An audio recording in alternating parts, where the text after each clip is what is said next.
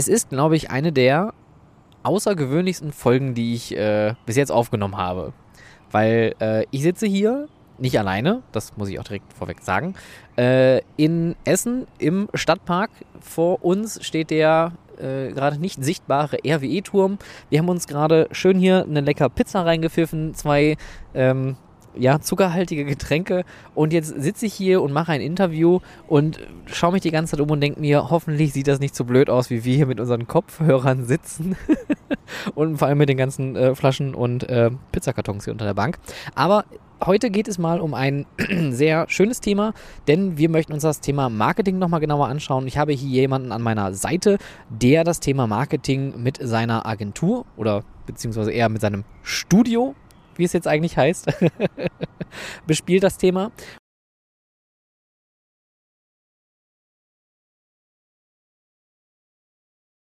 stell dich doch einfach mal ganz kurz vor, wer du bist, was du überhaupt machst, bevor ich irgendeinen Quatsch erzähle und äh, was das Thema Freizeitparks eigentlich so, ja, was du mit dem Thema so zu tun hast. Also, ich ähm, ja, beschäftige mich mit der Branche, seit ich ein kleines Kind bin. Ähm, beobachte ich das sehr interessiert, weil ähm, hat halt Spaß gemacht. Und ähm, irgendwann war es dann soweit, äh, man wird größer, man arbeitet was. Dann habe ich äh, jahrelang in einer Marketingagentur in Berlin gearbeitet und irgendwann habe ich mir gedacht, warum machst du das Gleiche, was du jetzt machst, nicht einfach für eine Branche, die dich fasziniert und das ist die Freizeitbranche und so bin ich dann dahin gekommen. Genau, ich äh, habe jetzt eine Agentur, heißt Studio Magisch und da machen wir Content Marketing, PR und Social Media für die Freizeitbranche. Du hast eine Agentur, die heißt Studio Magisch, die vorher Agentur Magisch hieß. Äh, genau, dieser kleine Switch kommt daher, dass ähm, die Freizeitbranche sehr klein ist und sehr international ist und relativ früh hat sich ergeben, dass wir mit ähm, internationalen Kunden zu tun hatten, internationalen Geschäftspartnern und da war es dann einfacher, äh, den Brandnamen so ein bisschen anzupassen, dass wenigstens ein Teil davon international verständlich ist und der zweite Teil funktioniert eben auch ohne dass dann jeder sofort die deutsche Übersetzung weiß, äh, beziehungsweise die englische Übersetzung weiß. Und so und so haben wir das dann geswitcht zu Studio Magisch, ist etwas verständlicher im internationalen Raum einfach. Jetzt muss ich aber mal fragen, wie kommt man überhaupt auf die Idee, Marketing für Freizeitparks zu machen? Äh, die Idee kommt daher, dass ich mir angeguckt habe, wie die Kommunikation bei Freizeitattraktionen bzw. Zulieferern der Branche läuft. Und da stelle ich fest, äh, die Potenziale sind gewaltig und hier und da ist einfach noch ganz viel Potenzial da, was nicht ausgenutzt wird. Vor allem bei äh, kleineren oder mittelgroßen Freizeitparks sieht man, ähm, die haben vielleicht einen Marketingbeauftragten, manchmal haben sie auch gar keinen ähm, da gibt es eben ganz viel zu tun, wo externe Hilfe nötig ist und eigentlich auch äh, willkommen ist. Und äh, diese Lücke wollte ich einfach füllen. Also für kleinere Anbieter, für mittelgroße Anbieter, für Anbieter im grenznahen Raum und eben jetzt auch zunehmend im internationalen Raum und eben auch ja, FECs, Escape Rooms gehören dazu, äh, auch Zoos. Also es ist nicht auf Freizeitparks beschränkt, sondern allgemein Attraktionen, die eben Hilfe von externen benötigen und da eben nicht immer die eigenen Kapazitäten äh, die eigenen Kapazitäten für aufbringen können. Aber jetzt muss ich trotzdem da nochmal nachhaken. Ich meine, du hast jetzt äh, vorher im Marketing schon gearbeitet.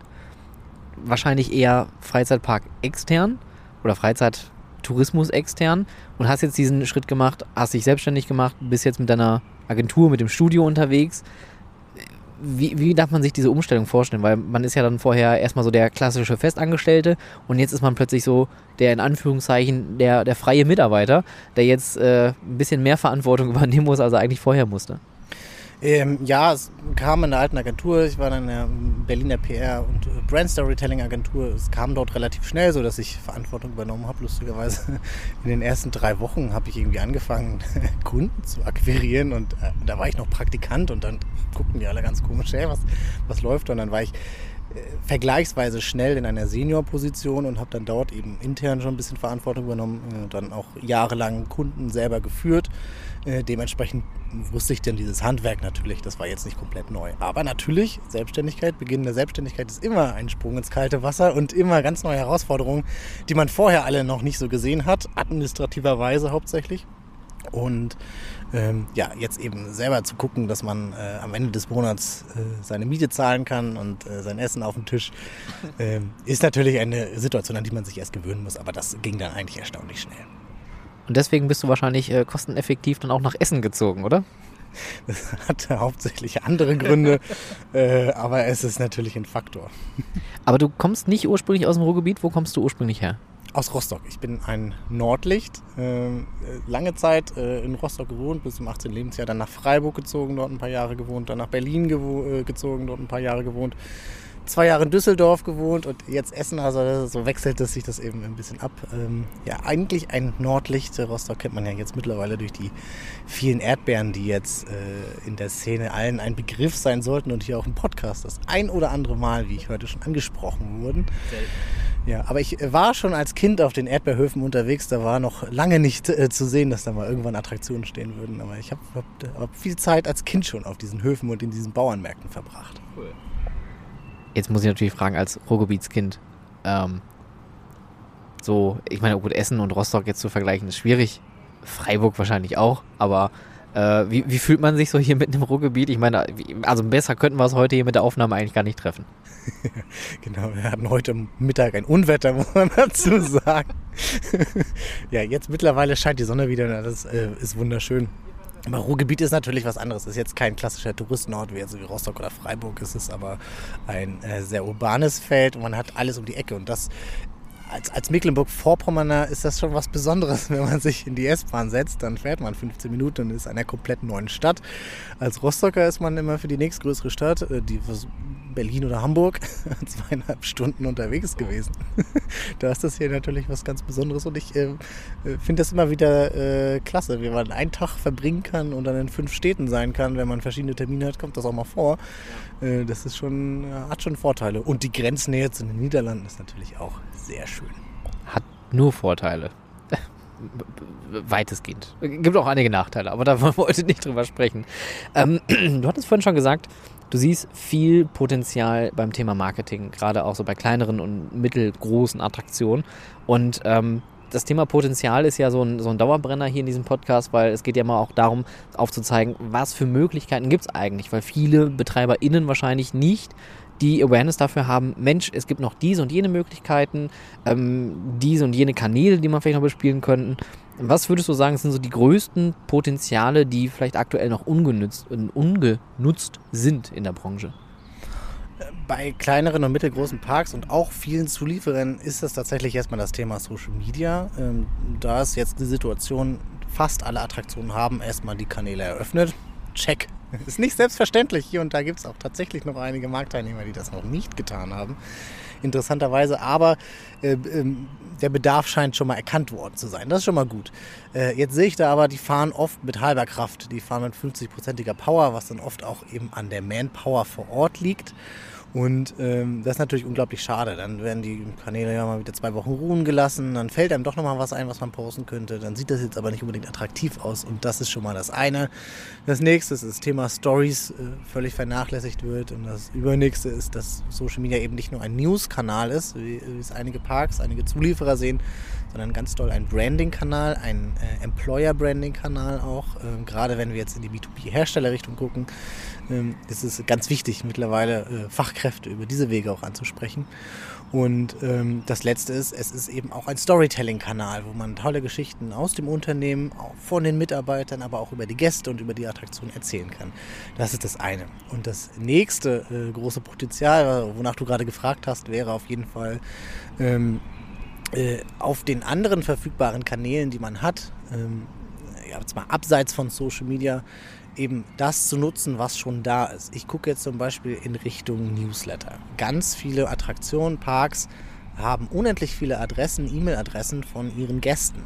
Ähm, ganz viele Parks und Attraktionen haben sogar die Einwilligung, dass man denen Informationen zukommen lassen kann.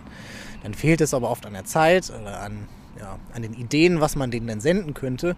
Ja, und so kommt das dann in die Schublade und bleibt dann da. Und das ist natürlich super schade, weil man sich da ganz viel äh, auch Storytelling-Power einfach durch die Lappen gehen lässt, weil äh, es gibt ja, so viele schöne Wege, die Besucher anzusprechen mit Daten, die man vorliegen hat. Das müssen jetzt keine Kontaktdaten sein, das kann auch ähm, Daten darüber sein, äh, welche Kanäle überhaupt gelesen werden. Es können Daten darüber sein, welches Interesse bei der Zielgruppe besteht. Und das wird oft nicht abgerufen, sondern es wird einfach gemacht, was einem einfällt oder was zeitlich möglich ist. Und das ist super schade, dass diese Potenziale verschenkt werden.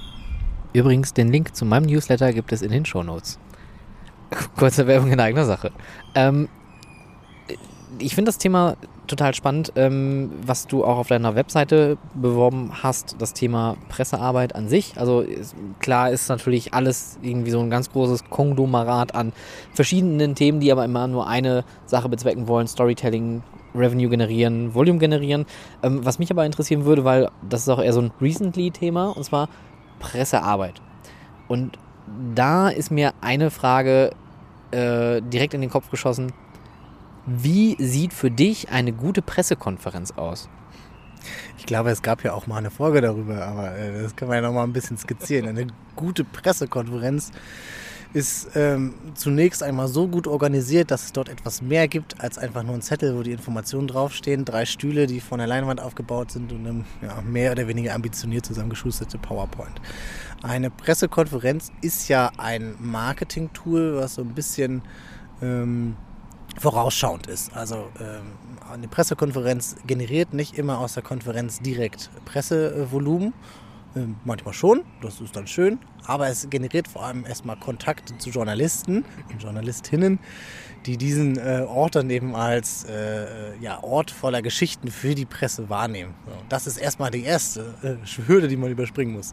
Das äh, nächste gute Pressekonferenz-Aspektchen, was hier sicherlich zu nennen ist, ist ähm, dass es vernünftig aufbereitet wird. Also dass es nicht irgendwie so ein, so ein Raum ist, der irgendwie noch frei war, sondern dass man das auch wirklich mal aufräumt. Ja, es ist keine Selbstverständlichkeit, äh, leider habe ich festgestellt, ja. sondern ähm, ähm, oft, ja, wird halt das genommen, was da ist und da, da, kann man schon ein bisschen herrichten. Da muss man jetzt auch nicht groß Mittel in die Hand nehmen, sondern manchmal reicht auch einfach mal kurz einen Tag vorher aufzubauen oder äh, sich mal Gedanken zu machen, wo man das macht, wo man das abspielt und so weiter. Und das nächste, was eine gute Pressekonferenz bereitstellen sollte, wäre definitiv ähm, alle Informationsmaterialien, die es dort gibt, auch digital, weil die Presse hat nicht immer Lust, alles mitzuschreiben, alles mitzufotografieren. Grafiken, die gezeigt werden sollten, im Anhang äh, irgendwie in einen äh, digitalen Ort abgelegt werden, wo man sich die abrufen und downloaden kann. Das gleiche gilt eben für alle Informationen wie die Pressemitteilung, die dann eben nochmal vielleicht äh, verteilt wird. Ähm, äh, oder Pressemappen. Ja. Pressemappen sind nice to have, aber es ist natürlich viel interessanter für die Presse, wenn man es auch digital bekommt. Sind Pressemappen überhaupt noch ein Ding? Ähm, sie sind als Ergänzungsprodukt ein Ding. Ähm, sie sind jetzt nicht mehr alleinstehend das Informationstool, was man den Menschen in die Hand gibt, aber es ist nochmal, das sehe ich auch so schön, wenn man auch nochmal physisch was übergeben kann. Die Pressemappe von heute muss nicht mehr ähm, ja, 20-seitigen Katalog über allejenigen, alle möglichen Informationen beinhalten, aber manchmal kann man ja noch so ein Prospekt reinlegen, nochmal so ein, so Plan von einer Anlage, oder? was man eben da übergeben kann. Und wenn man gar nichts einfällt, wenn es einfach nur ein Stück Papier ist, dann muss es vielleicht nicht die Pressemappe sein, sondern eben reicht ein digitaler Ordner. Jetzt bist du ja auch Storyteller, Brand, Employer Branding äh, etc. Wie sieht denn, oder wenn du jetzt rumspinnen könntest und du hättest kein Budgetlimit, wie würde für dich so die perfekte Pressekonferenz aussehen? Das kommt auf die Attraktion an. Das, äh, also wir gehen rein hypothetisch, es ist jetzt ein FEC und die haben jetzt, keine Ahnung, einen neuen Indoor-Spielbereich irgendwie eröffnet mit irgendeinem Piratenthema oder so. Also spricht es gerade gut an. Es ist gut, dass du das ein bisschen eingrenzt, weil die perfekte Pressekonferenz zahlt dann im besten Sinne auch thematisch auf den Ort und auf die Attraktion ein, die man da eben vorstellen möchte. Und äh, deshalb ist es nicht, nicht, nicht beliebig zu sagen, wenn es jetzt ein Indoor-Spielplatz mit Piratenthema ist, dann möchte ich doch als Presse gerne auch eine Foto auch mit den Piraten da haben. Also ähm, es ist immer wichtig, dass man äh, Visuals schafft, die am besten nicht nur im Kopf der Presse bleiben, sondern am besten auf den Kameralinsen verewigt werden. Und ähm, da hilft eben alles, um eben auch so ein, ja, eine Pressekonferenz zu thematisieren, würde ich sagen. Also eine kann auch ein Piratenthema haben. Das geht bei so einem äh, Walking Act los, den man da vielleicht hinstellen kann. Das äh, geht über äh, vielleicht einen Soundtrack, den man einspielt, wenn es losgeht, äh, bis hin zu den Informationsmaterialien, die man vielleicht auf der Leinwand zeigt. Das kann man alles schön thematisieren und einen roten Faden erkennbar machen lassen. Ähm, das nächste, was ich erfahren habe, dass Pressekonferenzen immer ganz schön ähm, äh, aufzulockern sind, wenn man irgendwie äh, einen kleinen Akt irgendeine Besonderheit noch drin hat. Das kann ein Video sein, was gezeigt wird. Ähm, das kann sein, dass man äh, selbst mit der Attraktion in Berührung kommt. Das ist immer viel wichtiger, als einfach nur Bilder zu zeigen, dass man sich auch anschauen kann, dass man selbst auch Bilder machen kann. Manchmal ist noch nicht so viel zu sehen, gerade bei so Grundsteinlegungen und so weiter. Dann hat man da vielleicht mal so einen Spatenstich.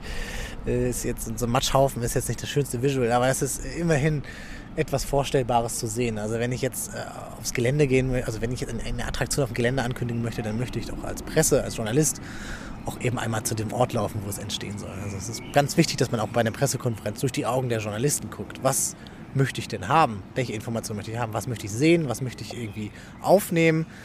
Äh, mit Kamera, mit Fotoapparat, ähm, Handy, ja genau. Was, was, was will ich eben draus mitnehmen? Und das Letzte ist, nicht zu lang.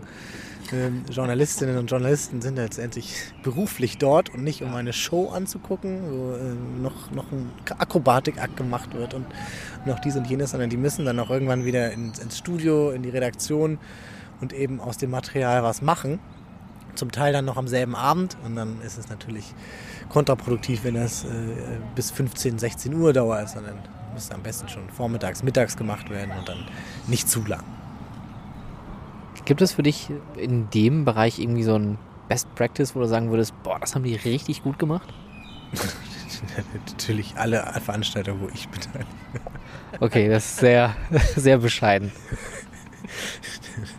Ich muss ehrlich sagen, ich war nicht so oft auf Presseveranstaltungen, die, die andere Parks gemacht haben, zumindest nicht in der Szene. Ich habe Presseveranstaltungen gesehen von, von Unternehmen außerhalb der Szene.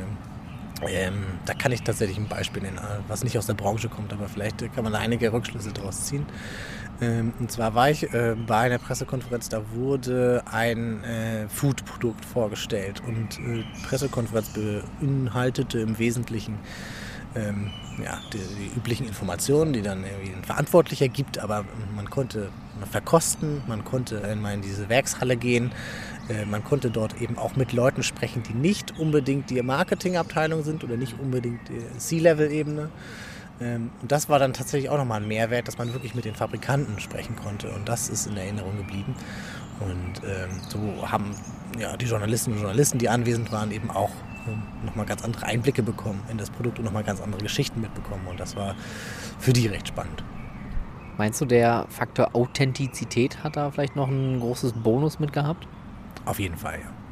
Weil ich finde, also mich persönlich ähm, finde ich es immer spannender, wenn ich etwas sehe, was auch wirklich authentisch wirkt und echt wirkt und, und anfassbar wirkt, als wenn da wirklich jemand, das hatten wir ja auch schon mal so, ich glaube, heute, glaube ich, sogar noch irgendwie drüber geschnackt, wenn das so gekünstelt ist und, und, und nicht ernst gemeint, dann kann man das ja auch nicht ernst nehmen.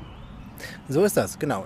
Deshalb ist jede Pressekonferenz von jeder Marke, von jedem Unternehmen eine andere. Jeder muss seine eigene Sprache sprechen. Man kann sich immer von anderen Veranstaltungen, von anderen Marken natürlich Inspirationen holen und schauen, was haben die gut gemacht, was kann man für sich mitnehmen. Aber man kann es selten eins zu eins kopieren.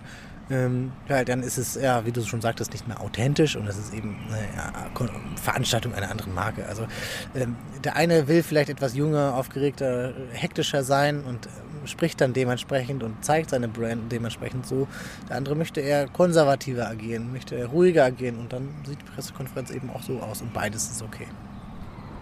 Springen wir nochmal zurück zum Thema Social Media. Kanäle eröffnet, check ähm, gerade durch Corona haben die meisten erst realisiert, oh, es gibt ja das Internet. Oh, es gibt ja kontaktlose Zahlungen und oh, es gibt ja Online-Ticketing. Jetzt haben wir hier also schon, gut, Online, äh, also kontaktloses Zahlen ist wahrscheinlich nicht relevant, aber gerade Online-Ticketing und Social Media, alles was mit Digitalisierung und was du gerade schon sagtest, mit Newsletter, Datenerfassung, äh, Datenanalytik ist ja auch ein richtig großes Thema, wenn man jetzt sich damit näher beschäftigt. Ähm, Würdest du sagen, erstmal um das Thema Corona vielleicht mal mitzunehmen, dass Corona wirklich viel bei den meisten BetreiberInnen einfach so die Augen geöffnet hat, so Mensch, wir können ja auch noch anders mit den Besuchern und Besuchern, BesucherInnen umgehen. Jetzt habe ich mich beim Gender total verarzelt. BesucherInnen umgehen. Na klar, man kann seine eigene Marke ins Digitale erweitern. Also man kann ähm, mit ihnen in Kontakt bleiben. Das ist natürlich ein anderer Umgang mit den Besucherinnen und Besuchern. Man kann äh, schon vor dem Besuch auf den Besuch anteasern und natürlich Lust drauf machen. Das ist auch ein ganz anderer Umgang. Ähm, und man kann eben auch über ja, niedrigschwellige Kommunikationsangebote wie jetzt Direct Messages äh, und so weiter seinen Kundenservice eben auch auf andere Plattformen verlagern. Das ist auch ein anderer Umgang, der durch die Pandemie sicherlich auch nochmal bestärkt wurde und ähm, ja, bei dem einen oder anderen doch durchaus noch durchgehalten werden muss. Weil eine Anfrage über Instagram ist genauso wichtig wie eine Anfrage über die äh, Kontakt-E-Mail-Adresse, die mir im Impressum angegeben ist. Ich kann mich nur daran erinnern, äh, bei einer kleineren Attraktion, da war halt E-Mails bearbeiten immer ganz wichtig. Da hat man sich nicht aber über Google-Bewertungen oder Facebook gar irgendwie gekümmert und irgendwie so ein paar Jahre später hieß es, ja, Facebook wird gerade sehr interessant und sehr wichtig. Also man merkt, wie lange das jetzt her ist, das Thema. Ähm, wie wichtig ist denn die Präsenz auch von BetreiberInnen auf Social Media jetzt im Umgang mit den BesucherInnen? Die Frage muss ich nochmal. Also, also wie, wie wichtig ist, dass man im, im Kontakt, im Austausch ist? Also natürlich könnte man jetzt äh, gerade über Instagram oder WhatsApp gibt es ja auch äh, diese Business-Möglichkeit. Jemand schreibt mir was, dann habe ich einen Bot, der mit einem labert. Aber wie wichtig ist denn der persönliche Kontakt noch, wenn man jetzt gerade über die digitalen Kanäle sich unterhält? Ja, der ist unendlich wichtig. Wenn wir in der Attraktion sind und dann redet ein Mitarbeiter mit dem Gast, dann haben wir natürlich ähm, die höchsten Ansprüche in der Operations, logischerweise. Und dieselben Ansprüche müssen auch im Digitalen gelten. Also persönlich mit den Gästen da zu reden, wirklich auch die Frage einzugehen und auch eine qualifizierte Antwort zu liefern, ist unendlich wichtig, weil man verschreckt sich einfach Kunden, wenn man das nicht vernünftig macht. Und das muss man einfach sehen. Ähm, genau, die gleichen Ansprüche, die vor Ort gelten, müssen eben auch online gelten. Und ähm, manchmal gucke ich, äh, ich hatte das ein, zwei Mal den Fall, äh, bei neuen Kunden äh, macht man ja irgendwie so ein, übernimmt die Kanäle, schaut dann da mal rein äh, in den Facebook Business Manager oder in Instagram Direct Messages und dann stellt man so fest, oh, hier sind unbeantwortete Nachrichten von vor einem halben Jahr oder länger her hat sich keiner darum gekümmert. Und das sind einfach ähm, ja, potenziell verschreckte Kunden. Vielleicht sind sie dann gar nicht gekommen. Vielleicht haben sie einen schlechten Eindruck direkt gehabt haben einen Eindruck gehabt, das ist ein super unprofessionelles Unternehmen. Und das muss man eben unbedingt vermeiden, weil man kann jetzt natürlich sagen, in der Masse, das sind ja vielleicht, ist jetzt vielleicht ein Gast oder so. Ja, aber ein Gast erzählt so einen unprofessionellen Eindruck oder einen schlechten Eindruck eben zehn weiteren Leuten und ein glücklicher Gast vielleicht zwei. Das muss man diese Relation immer im Kopf haben, dass man wirklich äh, sich Leute verschreckt, wenn man, wenn man äh, da einfach nicht persönlich, authentisch und schnell direkt antwortet. Du bist Nordlicht. Was ist dein Heimatpark? Wenn es danach ging, also früher war es der Hansapark, das war damals der nächste Freizeitpark an Rostock. Es gab, als ich ganz klein war, noch einen kleinen Park, der hieß Erlebnispark Pfiff. Den gibt es heutzutage gar nicht mehr, hat kaum einer auf dem Schirm. Ähm, war auch im Niemandsland. Das, selbst als Kind habe ich den Eindruck, das war relativ klein und hatte die besten Zeit hinter sich. Aber der, der Heimatpark, wenn ich jetzt einen festlegen würde, wäre der Hansapark. Was ist so dein erster persönlicher Eindruck oder deine, beziehungsweise, wie, wie formuliere ich das jetzt? Was ist dein, dein Eindruck von der Freizeitwelt, den du so zuerst in deinem Kopf abgespeichert hast? War es die erste Achterbahnfahrt oder vielleicht irgendwie das erste Mal eine Wildwasserbahn gefahren? Irgend, irgendein erstes Erlebnis, was du hattest mit dem Thema Freizeit? Ähm, als ich Kind war, sind wir mit meinen Eltern recht oft in Dänemark unterwegs gewesen, haben oft in Dänemark Urlaub, in so einem Urlaubshäuschen oder Bungalows, die da ja überall in Dänemark stehen. Und Dänemark hat ja eine vergleichsweise hohe Freizeitparkdichte für das kleine Land, für die kleine Einwohnerzahl. Ähm, auch eine vergleichsweise sehr hohe Qualität, muss man ja auch sagen. Haben sie auch mal gewaltig gesteigert die letzten Jahre. Und da waren wir eigentlich immer in einer dieser Sommerländern. Ähm, oder Legoland waren wir, äh, Farob, an Sommerland Süd kann ich mich erinnern, gibt es heutzutage auch nicht mehr. Aber das waren so die, die Orte, die ich verbinde. Ganz viel Legoland-Eindrücke habe ich auf jeden Fall noch, weil das war natürlich als Kind ganz besonders, diese Lego-Figuren zu sehen, die großen. Ich hatte auch große Angst vor, vor der Piratenfahrt und so weiter. Also, so kleine Erinnerungsschnipsel hat man dann natürlich aus der dunklen Vergangenheit oder aus der fernen Vergangenheit. Dunkle Vergangenheit. Eher die ferne Vergangenheit. Damals die dunkle Vergangenheit in Dänemark, da darf ich heute nicht mehr drüber sprechen. Das Wenn ihr uns übrigens hier niesen und husten hört, ähm, wir haben äh, vor zwei Tagen herausgefunden, dass wir beide sehr große Fans von der, äh, vom Heuschnupfen sind. Und deswegen ist es auch vielleicht nicht unbedingt die beste Idee gewesen, in einem Park mit Bäumen aufzunehmen, aber wir haben einfach mal gedacht, wir beginnen das Experiment ein. Jetzt röcheln wir hier im Hintergrund also immer so ein bisschen herum, also bitte nicht wundern, wenn ihr hier komische Geräusche im Hintergrund hört. Schüsse. Oder Schüsse. Also waren zum Glück keine Schüsse. Das ist die Straßenbahn hier wieder rumpollert. Ah, Essen ist einfach eine lebenswerte Stadt. ähm, zum Thema Freizeitparks. Ähm, du, du bist ja auch ein riesiger Freizeitpark-Nerd. Ich meine, das ist auch wahrscheinlich auch der Grund, warum du unbedingt äh, als Freizeit-Marketing-Mensch auch auftreten möchtest. Was ist so dein größter Wunsch, den du mit deiner eigenen Firma erfüllen möchtest? Also vielleicht ein großer Kunde oder irgendwie ein Projekt, wovon du schon immer geträumt hast. Ich möchte zunächst erstmal, dass jedes äh, Freizeitunternehmen in Deutschland erstmal das Potenzial erkennt und dann den äh, Markennamen Studio Magisch auf dem Schirm hat, wenn es darum geht, Content einzukaufen von externen, wenn man das selber mit seiner eigenen Leistung nicht bringen kann. Das ist erstmal Ziel Nummer eins. Und das nächste ist, das natürlich internationaler auszurollen. So, ich habe jetzt eben äh, erwähnt, die Marke habe ich leicht angepasst. Ähm, natürlich auch schon mit dem Perspektive, dass funktioniert natürlich europaweit, weil in Frankreich sieht es nicht anders aus, in Polen sieht es nicht anders aus. Auch da gibt es so viele Potenziale, die noch nicht erhoben sind. Und das nächste sind die ganzen Potenziale des grenzüberschreitenden Marketings. Also wie kann es denn sein, dass ein Freizeitpark fünf Kilometer hinter der deutschen Grenze plötzlich keinen deutschen Internetauftritt mehr hat, geschweige denn den deutschen Kundenservice über Social Media. Das ist auch so ein, auch so ein Thema, ähm, was noch ganz viel Luft nach oben ist und wo ich möchte, dass einfach langfristig äh, jede Attraktion eben ähm, zunächst mal weiß, es gibt eine externe Ansprechstelle, eine externe Content-Produktion und da kann man sich eben hinwenden und da sind die richtigen Spezialisten, die man braucht, ähm, äh, die dort versammelt sind. Was macht dein Studio so magisch? Zunächst erstmal das große Verständnis und die große Faszination für die Branche ist klingt, klingt sehr einleuchtend, aber es ist nicht selbstverständlich, weil ähm, Kommunikationsagenturen, die alle Branchen abdecken, kennen sich auch in allen Branchen nur ein bisschen aus. Ähm, alten Agenturen, wo ich gesehen habe, da wird eben äh, industrieller Mittelstand genauso gemacht wie hippe Startups aus Berlin oder der Großkonzern irgendwo im schwäbischen Niemandsland. Und äh, so baut man natürlich für seine Kunden ein gewisses Verständnis, eine gewisse Expertise aus, aber es wird nie so tiefgründig sein wie eine Agentur, die sich wirklich ähm, volle Kraft voraus auf eine Branche spezialisiert und die eben ganz durchleuchten kann. Ähm, da muss nicht jeder Hersteller sein Produkt ein bisschen alle Tiefe erklären, weil, äh, weil klar ist, was ist ein Watercoaster, was ist ein Launchcoaster.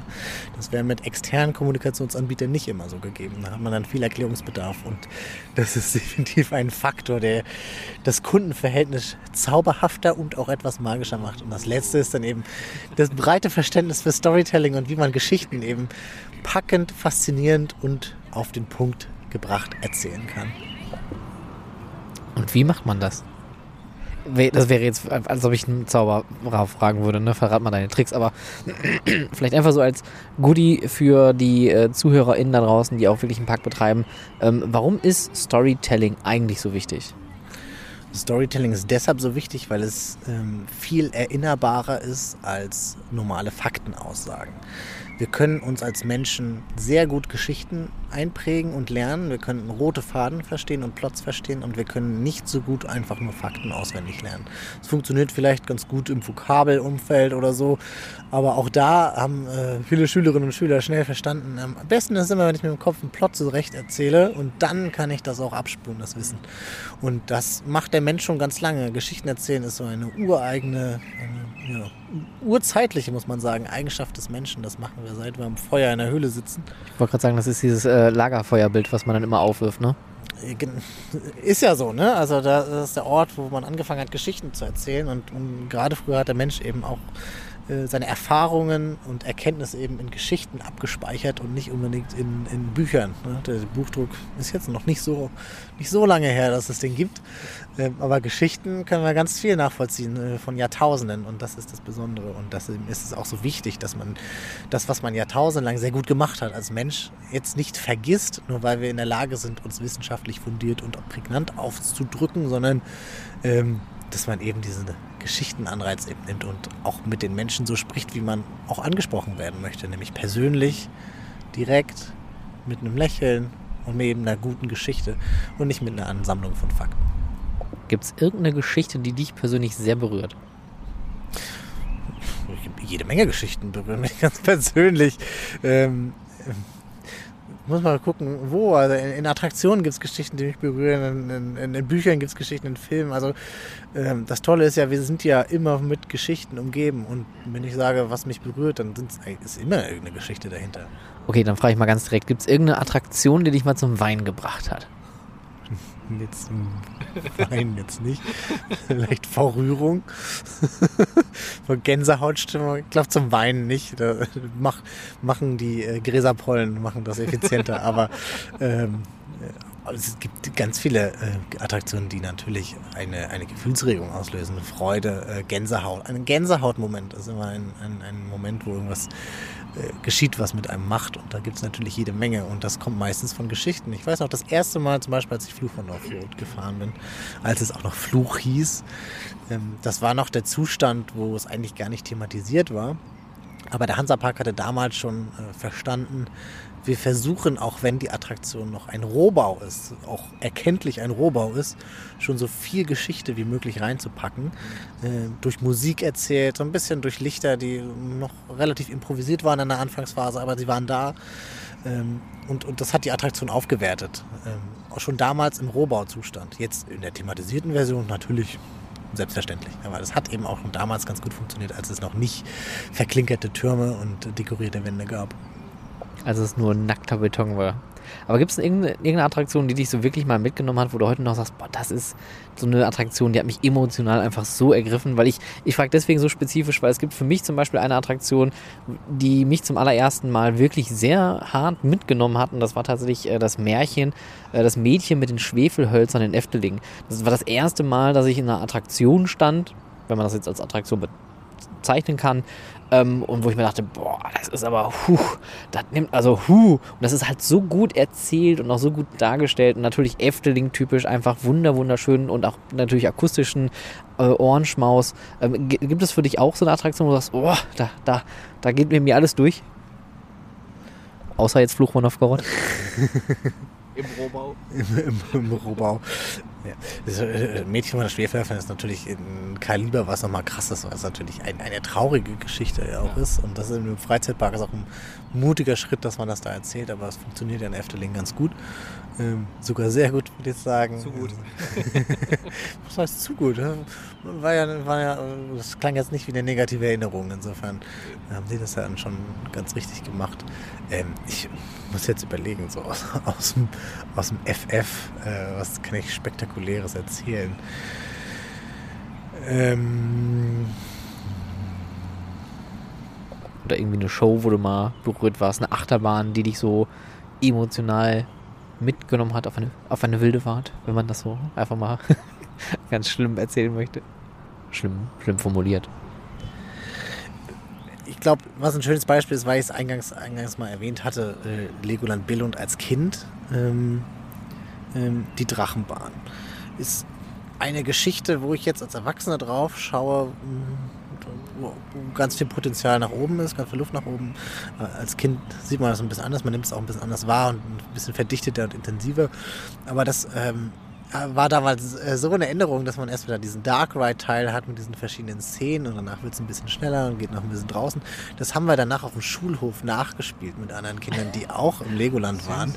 Ähm, das heißt, es war ganz eindrucksvoll und so eine positive Erinnerung, weil das so als, als Kind natürlich viel verdichteter war. Da hatte man auch wirklich Angst am Anfang und dann ist da der Lego-Drache und das war ganz, ganz beeindruckend und dann wird dieser Zug schneller und, und wie toll das war. Das war, ist, glaube ich, jetzt ein schönes Beispiel, weil ähm, ähm als Kind Kind man dann noch mal viel mehr den Zauber sieht, was, was als Erwachsener, gerade wenn man viele Achterbahn gefahren ist, dann sieht man dann natürlich mal irgendwann, das ist jetzt nicht das Höchste und nicht das Schnellste. Muss es aber auch nicht sein, weil es funktioniert in sich geschlossen und das hat ganz tolle Erinnerungen geweckt. Und wie gesagt, wenn Kinder auf dem Schulhof eine Achterbahn nachspielen, dann hat man einfach Storytelling-technisch einiges richtig gemacht.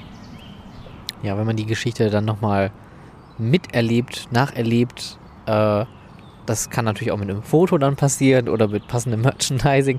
Ähm, wie wichtig sind denn solche ähm, nachgelagerten Storytelling-Momente? Weil da hatten wir auch vorhin ja nochmal drüber ohne Mikrofon äh, geschnackt mit dem Thema Fotos zum Beispiel, dass man ja auch viel, viel mehr darauf machen kann, weil man spricht ja bei der Customer Journey oft eigentlich immer nur von dem Punkt, wir sind jetzt an dem Erlebnis. Aber das Nacherlebnis, das also was dann passiert, wenn man zu Hause ist, wenn man den Park verlassen hat, wird oft vernachlässigt. Was für ein Potenzial schlummert da noch? ja, durch die digitalen Mittel hat man eben das Potenzial, die Magie des Parkbesuches noch viel weiter nach hinten zu ziehen. Man hat auch die Möglichkeit, nach vorne zu ziehen, indem man schon heiß auf den Besuch macht und anteasert. Und ähm, äh, dieses, äh, diese nachgelagerte Kommunikation, wie du sie nennst, ist ja so ein Punkt, das wird noch nicht so viel gemacht. Ähm, da sehe ich noch ganz viel Potenzial drin, ähm, weil einerseits haben wir natürlich, wir haben den Gast, wir wissen, wie wir ihn erreichen und wir haben in dem Gast schon bestimmte Erlebnisse implementiert, bestimmte Erinnerungen hat der Gast an das Erlebnis, hoffentlich positive. Und ähm, ist natürlich schön, auch für den Gast, wenn er die immer mal wieder aufleben lassen kann und äh, wird immer wieder daran erinnert, was das doch für ein toller Tag war. Und wenn man jetzt durch die Marketingbrille schaut, dann ist es natürlich eine ganz tolle Chance, äh, immer mal wieder ein, ein Potenzial zu einem äh, After-Sale im Shop zum Beispiel auszulösen oder eben ein Sale im Sinne eines zukünftigen Besuches oder ein Sale von Leuten, die durch die nachgelagerte Kommunikation äh, erst die Empfehlung bekommen, diese Attraktion aufzusuchen. Also das ist etwas, was noch sehr vernachlässigt wird, ähm, was manche Parks äh, gut gelingt und manche Parks noch nicht so erkannt haben. Ähm, aber ein ganz tolles, großes Spielfeld. Die Marketingbrille. Kannst du die noch abnehmen, wenn du in Freizeitparks gehst? Nein. Das ist auch, das ist auch gut so, ähm, weil mir macht das ja Spaß, durch die Marketingbrille zu schauen. Das ist nicht so, dass es jetzt Arbeit und, und, und super ätzend und ich habe dann keinen Spaß mehr am Parkbesuch. Äh, es erweitert für mich den Parkbesuch, weil ich dann natürlich noch eine weitere Dimension dann sehe oder auch einfach manchmal ganz positiv überrascht bin, was, was sich denn Parks so Kreatives einfallen lassen. Ähm, insofern, ich, ich, ich, kann die nicht mehr abnehmen, aber so geht es, glaube ich, allen in dieser Branche arbeiten und äh, hat natürlich positive und negative Aspekte, aber für mich überwiegen die positiven. Ja, man, man, man ist immer aware, ne, die ganze Zeit. Man geht in einen Park oder in eine Attraktion, guckt sich und denkt sich so, oh, oh, ach, das ist eine gute Idee, das muss ich mal aufschreiben oder mal fotografieren oder mal irgendwie mitnehmen. Gibt es irgendwie so eine, da vielleicht auch irgendwie eine Best Practice, wo du sagst, das ist so eine Marketingaktivität, die hat dich so richtig beeindruckt?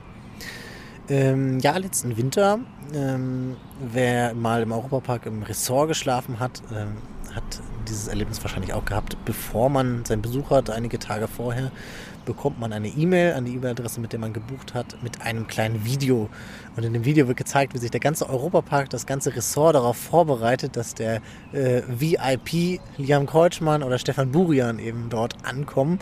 Äh, da sieht man Roland Mack, äh, wie er alles vorbereitet. Da sieht man unzählige Mitarbeiter rumwursteln. Man sieht die Euromaus, wie sie da noch ähm, äh, den roten Teppich ausrollt. Und das war etwas, wo ich wirklich dachte, Chapeau, Hut ab. Eigentlich ein vergleichsweise einfaches Mittel. Natürlich, man hat diesen Media-Content, den muss man auch immer wieder individualisieren. Da wird es sicherlich einen Prozess geben, der das vereinfacht für die vielen tausend Gäste, die da so äh, am Tag oder in der Woche durchgeschleust werden. Ähm, aber so eine große Wirkung, weil dann habe ich erstmal geguckt, wie oft wird das denn geteilt über Social Media oder über andere Kanäle und dann sieht man, überall ist dieses Video. Ähm, natürlich immer das gleiche, aber mit einem anderen Namen dort eingeblendet und es funktioniert einfach wunderbar und ich habe damals einfach schon gemerkt, ja, also da fühle ich mich doch willkommen. Ja. Das ist doch schön. Also das war ein, ein Marketing-Stunt, der mich überrascht und auch äh, begeistert hat ja, wenn Roland Mack höchstpersönlich noch äh, dich auf den VIP-Status hochsetzt, damit du in den Europapark kommst. Ähm, jetzt gibt es natürlich äh, Dutzende verschiedenster Freizeitattraktionen. Was ist so deine Lieblingsart Freizeitattraktion und was ist so dein absolutes äh, Nummer 1 Ding auf deiner Bucketlist, wo du unbedingt noch hin möchtest? Ähm, die Lieblingsart Attraktion ähm, ich komme aus dem Interessengebiet Freizeitparks, also wenn ich mich jetzt einschränken müsste, dann wäre es das. Aber ich habe auch durch die Arbeit in der Branche ähm, eine viel größere Vergleichbarkeit geschaffen durch auch zu anderen Attraktionen, viel mehr Escape Rooms mittlerweile gesehen, äh, viel mehr auch an FECs geschaut, wo ich nicht selber unbedingt immer Zielgruppe bin, aber darum geht es nicht, sondern man, man guckt ja auch aus der, aus der Brille der Zielgruppe. Und ähm, wenn ich mich jetzt entscheiden müsste, wären das, äh, wären das Freizeitparks als, als Lieblings- äh, Branchenspezifikation, aber mit ganz großem Interesse von äh, Attraktionen links und rechts. Und Bucketlist-Ziele gibt es jede Menge. Also, äh, Was ist so dein Number One Place, wo du unbedingt meinen möchtest? Ich, ich hatte als Kind, ähm, da war ich immer in der Stadtbibliothek, habe mir alle möglichen Bücher ausgeliehen und ich habe viele Reise, äh, Reiseführer ausgeliehen. äh, von allen möglichen Orten immer mehr, immer weniger interessant. Und ich hatte auch einen Kalifornien-Reiseführer und dort gab es einen Abschnitt über Knott's Berry's Farm das, das Buch war, als ich es ausgeliehen hatte, schon alt. Also das äh, war nicht auf dem neuesten Stand und die Grafiken von vorgestern und so weiter. Da, da gab es auch längst nicht das Portfolio, was es heute gibt. Aber ich habe einfach dieses, dieses Bild immer äh, von, von Montezumas Revenge äh, im Kopf, äh, von, von, von dem großen Gebirgsmassiv im Park. Und ich war noch nicht in North Berries Farm, aber das ist tatsächlich ein Ort, der mich auf jeden Fall ansprechen würde, weil es auch ein ganz geschichtsträchtiger Ort für die Freizeitbranche natürlich ist, als ja, erster großer Themenpark in den USA, nennen sie sich, glaube ich, ähm, durch, durch die lange Historie. Und, und, deshalb ist das so ein Ort, wo ich auf jeden Fall mal hin will. Nicht der größte Park, nicht der spektakulärste, aber auf jeden Fall ein geschichtsträchtiger Ort. Wenn du jetzt so deine, deine Karriere so ein bisschen äh, zurückblickst und, und das auch mit den Erfahrungen, die du so als Besucher im Parks gemacht hast, was ist so für dich dein größtes Learning in den letzten Jahren gewesen? Ähm, es wird auch nur mit Wasser gekocht. Das ist das, das größte Learning, was man dann äh, hinter den Kulissen natürlich kennenlernt. Also überall sind passionierte Menschen, die äh, viel können, viel drauf haben, aber ähm, ja, überall sind Menschen am Werk. Das, das darf man nicht, darf man nicht vergessen. Aber das ist ein Learning, das, das, das zieht man dann auch in jeder, jeder Industrie, wo man mal ein bisschen, bisschen genauer hinschaut. Es ja. wird überall nur mit Wasser gekocht, überall sind nur Menschen unterwegs. Ja, das würde ich auch, glaube ich, fast als mein größtes Learning nehmen. Also man, wenn man auch mal so hinter den Kulissen von den größten, es ist ja im Endeffekt auch wie eine Theatervorstellung oder wie eine Zaubervorstellung, um einfach mal so in dieser Metapher zu bleiben. Ne? Das ist der größte Zaubertrick, der gerade aufgeführt wird. Aber dann hat man natürlich, weil wir das Privileg haben, dann mit solchen Leuten dann da irgendwie auch mal Backstage zu gehen, wird der Trick enthüllt und dann sieht man, ja, okay, gut, ist halt auch nur weiß nicht, Nylonfaden, den man halt nicht sieht. Ne? So jetzt mal ganz salopp gesprochen. Ähm, es ist alles eine große Show, eine ganz große Veranstaltung, die aber wie du mal wieder sagst, viel Potenzial hat. Und dieses Potenzial wird natürlich immer größer, je mehr Trends kommen. Und ich glaube, es gibt einfach nichts, was nicht trendet. Also es ist ja wirklich alles ist irgendwie Trend. Wo siehst du so die, jetzt kommt so ein richtig, das klingt auch fast wie so eine ganz schlechte Bewerbungsgesprächsfrage. Nicht, wo siehst du dich in fünf Jahren, aber Wo siehst du das Thema Marketing und vor allem diese, das in, in Kombination mit den Freizeitparks so in den nächsten Jahren? Ähm, also eine wichtige Herausforderung sehe ich da auf jeden Fall, dass man zielgruppenmäßig nach links und rechts schaut. Wir haben jahrelang eine relativ starre Zielgruppe gehabt äh, von Besucherinnen und Besuchern, ja, so ab dem Teenageralter bis fortgeschritten und dann Fokus auf Familien. Und jetzt mehr und mehr kommen dann auch so die Spezialisierungen zustande, dass man guckt, wie kann ich denn im Marketing auch ganz entschieden die jungen Leute zum Beispiel ansprechen, wie kann ich ganz entschieden aber auch die älteren Leute ansprechen, wie kann ich die Attraktion dementsprechend auslegen.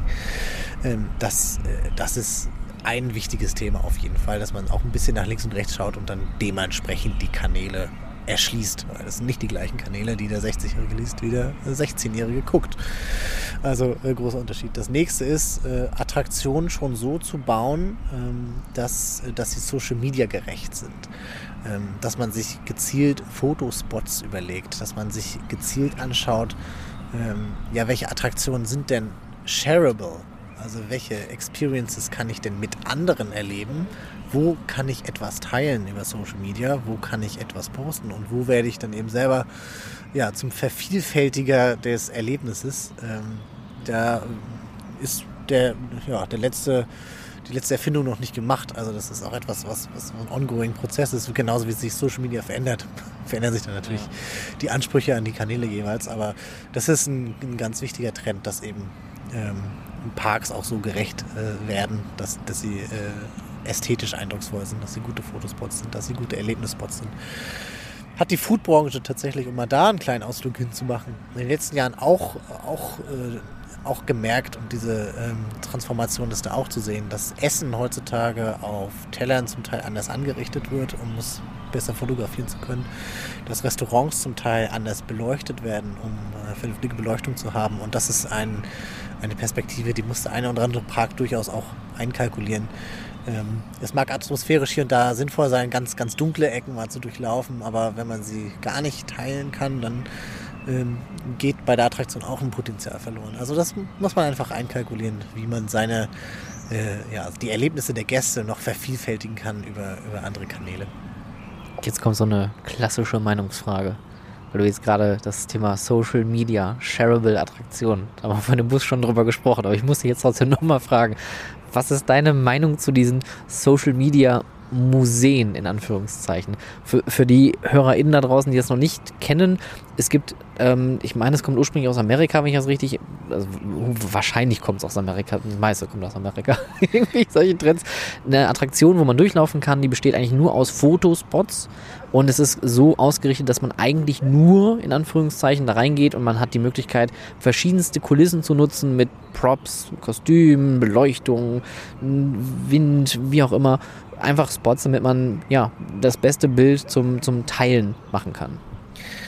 Ich glaube, dass diesmal tatsächlich kein Trend aus Amerika kommt, sondern eher aus dem asiatischen Raum, weil die sind uns, was Social Media und, und die Nutzung dessen angeht, noch um einiges voraus.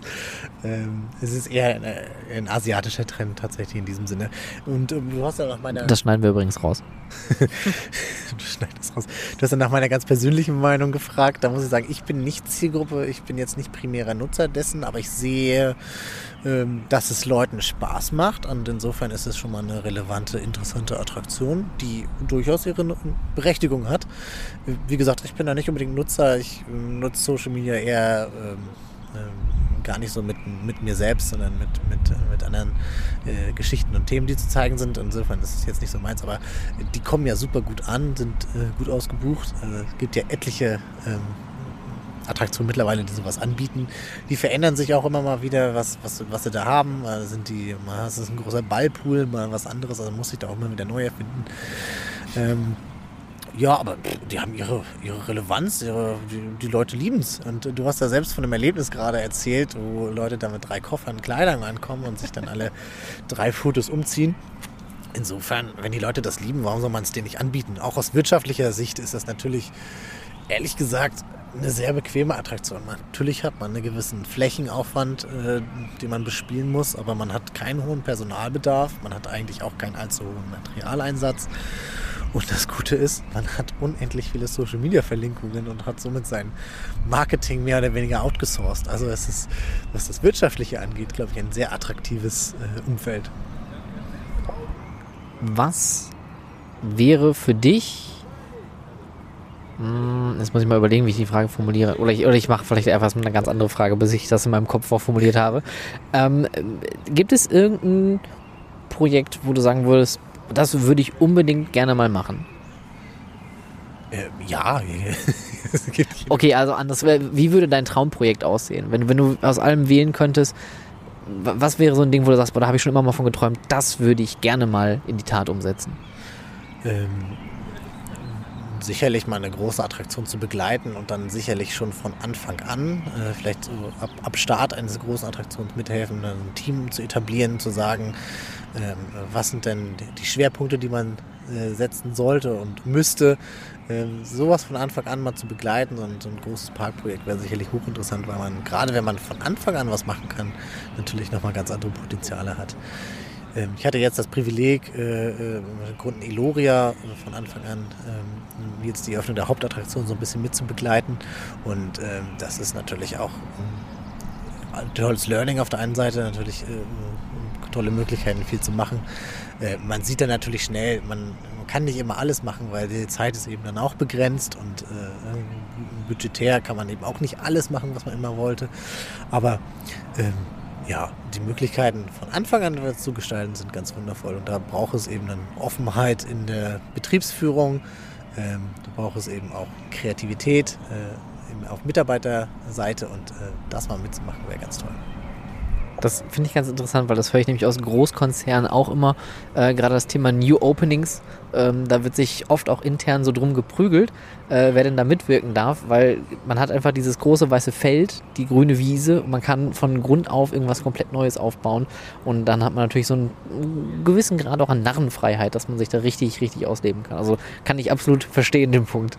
Ähm, gibt es irgendein Projekt in, in der Vergangenheit, wo du sagst, boah, das war so richtig richtig toll, da hast du wirklich viel gelernt und da konntest du dich auch selber nochmal weiterentwickeln? Ähm, ja. Ähm, sind, bei jedem Projekt, ich habe es immer so gehabt, jedes Projekt war bislang anders. Man hat natürlich immer Erkenntnisse, die man in andere Projekte mitnehmen kann. Äh, aber alle sind ganz verschieden, weil auch die Ansprüche jedes Mal verschieden sind. Die Zielgruppen sind überall verschieden. Ähm, das Einsatzgebiet ist ein anderes. Hier ist es mal Social Media, auf der anderen Seite ist es mal allgemeinere Beratung. Das nächste geht dann fast Richtung Media-Budgetplanung. Dann das übernächste ist dann eher so ähm, äh, Content für die Website und äh, In-Attraction-Kommunikation haben wir auch schon gemacht. Zum Beispiel schon Märchenwald haben wir schon Märchen geschrieben, zum Beispiel, die dann da über Lautsprecher kommen. Also so eine Sachen machen wir auch. Also jedes Mal ist eigentlich anders und ähm, ähm, ähm, ja, und ja, natürlich lernt man dann voneinander. Für Projekt A kann man was für Projekt B mitnehmen, was besonders in Erinnerung geblieben ist. Äh, es ist auch noch nicht abgeschlossen. Es läuft gerade für einen Kunden, schreibe ich gerade mit in einem wissenschaftlichen Buch. Das wird ein, ein Sammelband, wo ich dann auch eine gewisse Beteiligung von mir habe. Da steht dann nicht mein Name drin, aber es ist äh, etwas, wo ich einerseits fachlich dann ganz viel lerne und andererseits ist es auch mal eine ganz neue Aufgabe und neue Herausforderung. Also quasi auf allen Feldern unterwegs auf allen Feldern, wo irgendwie Content gebraucht wird. Fokus immer Richtung Text, aber ähm, machen jetzt auch mehr Video. Also ich habe jetzt jemanden, der auch zum Beispiel nur Video produziert und das decken wir mehr und mehr auch ab. Also die weite Welt ist ein Feld. das was sozusagen. wenn, wenn du dich als, als Fan jetzt nochmal so äh, in den Kopf rufst, ich meine, die Branche verändert sich ja wirklich extremst in letzter Zeit. Also nicht nur das Thema Digitalisierung, sondern das Thema äh, Storytelling wird auch immer wichtiger. Das merken auch mittlerweile eigentlich alle Parks. Also auch, sei es jetzt äh, Geiselwind, sei es jetzt Toverland, die jetzt wirklich auffahren und mit dem Budget, was denen zur Verfügung steht, so das, das, das Beste versuchen, da rauszuholen. Ähm, was würdest du dir so wünschen für die Freizeitpark und generell für die Freizeitbranche, wie es so in den nächsten Jahren weitergeht? Ähm, äh, digitalere äh, Produkte anbieten, also versuchen, wie gesagt, auch sein Produkt digital mal zu denken. Ich würde mir wünschen, äh, weitere eigene Marken zu kreieren, nicht immer nur mit IPs zu arbeiten. Das hat auch seinen Reiz, ist auch attraktiv, aber es ist äh, oft leistbarer und nachhaltiger, eben auch eigene Marken aufzubauen und das eben auch zu tun. Also fast jeder Park hat ein Maskottchen und in den meisten Parks beschränkt es sich auf einige Meet and Greets und äh, Prospektabbildungen und da könnte man so viel mitmachen es gerade ein schönes Beispiel, zum Beispiel Lieseberg, die haben jetzt ein Dark Ride für ihr, Maskottchen quasi gebaut, ganz toll. Ähm, ja, genau, dass man versucht, wirklich so eigene Geschichten auf dem Gelände zu finden mit den Attraktionen. Vielleicht, was da mal vorher war, Beispiel Tripstrill, das ist ja auch eine äh, Einmaligkeit, die dort geschaffen wurde, dass es nicht nochmal so gibt. Äh, Beispiel Karls, das gibt es ja auch nicht so nochmal, kann man auch nicht so einfach kopieren. Ähm, dass man wirklich versucht, eigene Marken, IPs aufzubauen, ähm, das, das finde ich schon gut. Aber auch da hat man ja in der Vergangenheit viele eigene IPs kommen und gehen sehen. Ähm, ich schiebe mal rüber zu den Rustis oder auch das äh, mehrfache Rebranding eines orangenen Kängurus in den Benelux. Ähm, wie, wie wichtig ist das Thema Consistency, wenn man bei solchen Themen rangeht? muss dann halt wirklich eine Weile durchhalten. Ne? Das ist mit einem Jahr wahrscheinlich nicht gemacht, sondern das muss eben den ganzen Park durchziehen. Also muss vielleicht in Attraktionen berücksichtigt sein, vielleicht in Meeting Greets, im Marketing. Also das ist so etwas, das betrifft dann alle Abteilungen, müssen alle an einem Strang ziehen und das müssen auch eine Weile durchgehalten werden, weil einmal im Jahr alles umzumodeln ist weder leistbar noch äh, marketingtechnisch empfehlenswert. Ähm, insofern ja, Consistency. Du brauchst halt einen langen Atem für viele Dinge, aber bei dem Thema eben auch.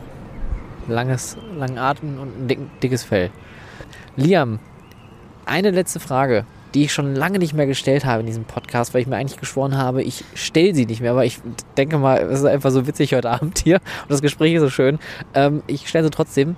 Liam, wenn du ein Fahrgeschäft sein könntest, welches wärst du? ähm, gute Frage. Ähm, ich ein Fahrgeschäft, äh, ich, ich glaube ich ein Dark Ride, weil Abwechslung hinter jeder Ecke, ähm, viel Magie, viel Mystik. Ich glaube, ich wäre ein Dark Ride. Ich würde gerne ein Dark Ride sein. Was für ein Fahrsystem? Boot Dark Ride. So man, man, alles ist ein Fluss, das fließt so gut. Ich glaube, von der Metapher her, ich, ich glaube, da bin ich am konsistentesten, wenn ich mich auf, auf Boote fokussiere. Ja, ich glaube, mit der Antwort kann ich leben. Sehr gut. Äh, Liam, ganz, ganz lieben Dank Ähm, wenn ihr da draußen mehr wissen wollt über Liam dann und natürlich über das, was er tut, dann könnt ihr ihm natürlich auch auf LinkedIn folgen oder auch gerne Studio Magisch auf äh, LinkedIn sich anschauen auf der Webseite www.studio Jetzt gucke ich rüber. Minus. magisch.com. minusmagisch.com. Und natürlich gibt es einen Instagram-Kanal, Studio Magisch. Äh, da findet ihr auch regelmäßige Informationen und äh, auch ja, Ideen, Tipps und Tricks, was äh, man so in dem Thema machen könnte. Liam, vielen Dank.